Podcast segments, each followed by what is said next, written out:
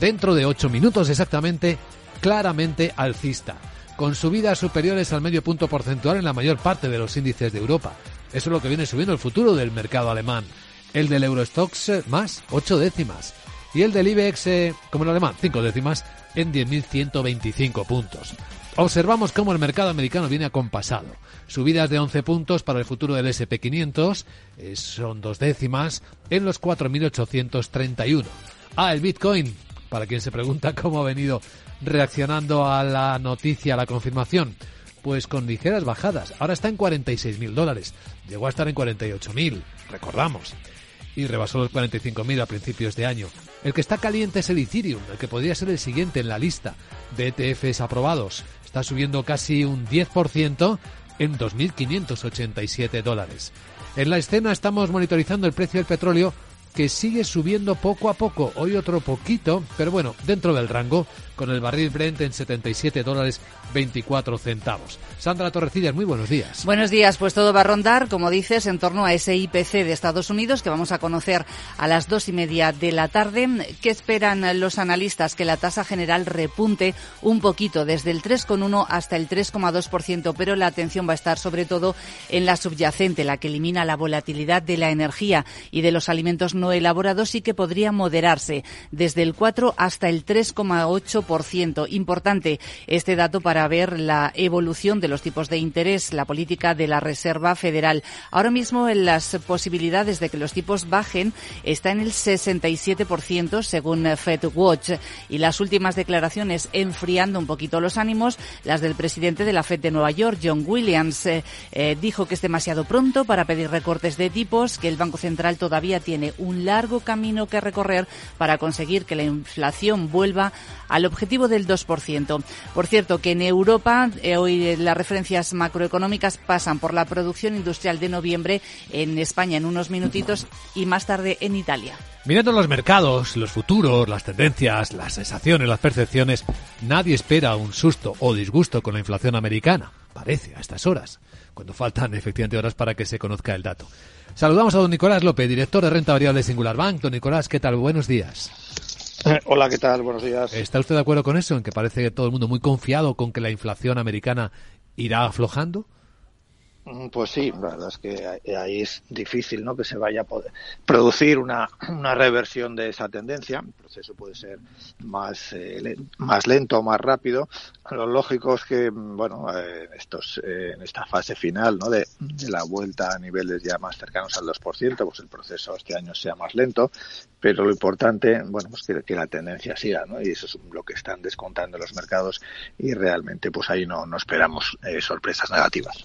Bueno, en Estados Unidos es que es muy curioso. Hay precios de algunas cosas, sobre todo de bienes que ya están bajando, como los de los automóviles, pero hay otros como la alimentación, y eso lo vemos también en Europa, que siguen subiendo.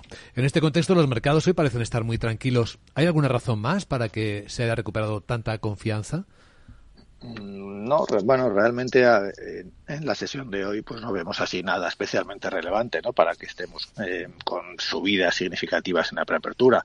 Eh, es verdad que los eh, mercados en China pues han subido, que ayer las bolsas americanas pues también subieron, y de alguna forma pues el resto de mercados recogen ese movimiento, pero de alguna forma pues la corrección que hubo en la primera semana del año se ha revertido, los índices han vuelto los estadounidenses pues a los máximos eh, anteriores y bueno seguimos un poco en la, en la dinámica con la que acabamos eh, el año anterior no en un contexto positivo en que los mercados pues ven ese escenario no de rebajas de tipos de, la economía resiliente un poco lo que ha, movido a los mercados en los dos últimos meses. Qué impacto puede tener los mercados hasta qué punto puede ser atractivo sexy en los ETFs nuevos sobre el Bitcoin que hoy van a cotizar por primera vez en la historia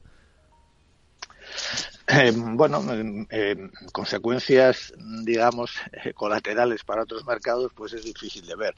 Eh, lo que no cabe duda es de que para muchos inversores, pues es un segmento, ¿no?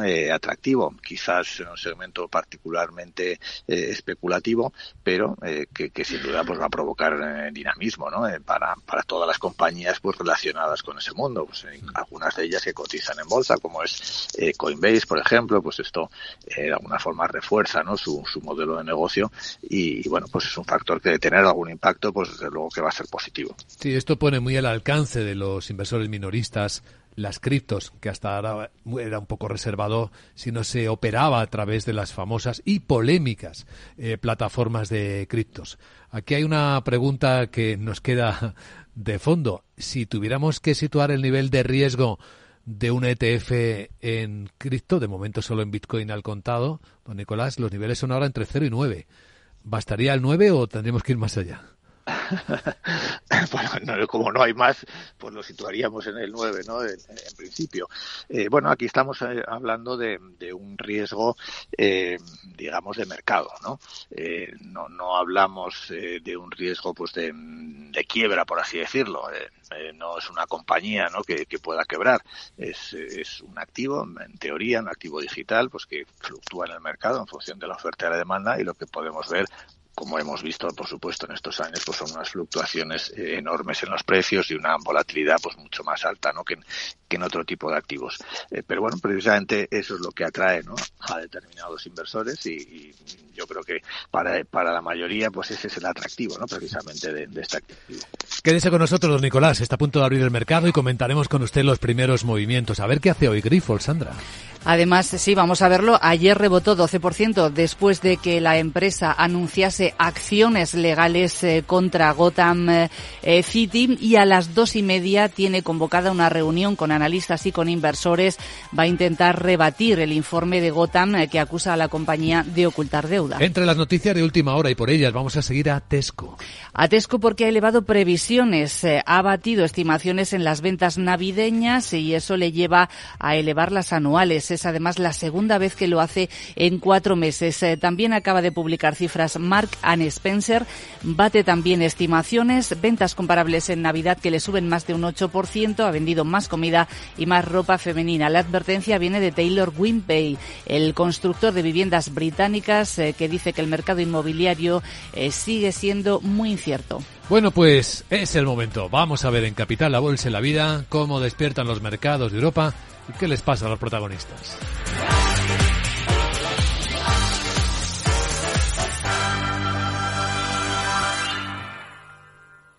Veo, veo una cosita. ¿Qué cosita es? Empieza por la letrita L. Ya lo sé. Letras del Tesoro.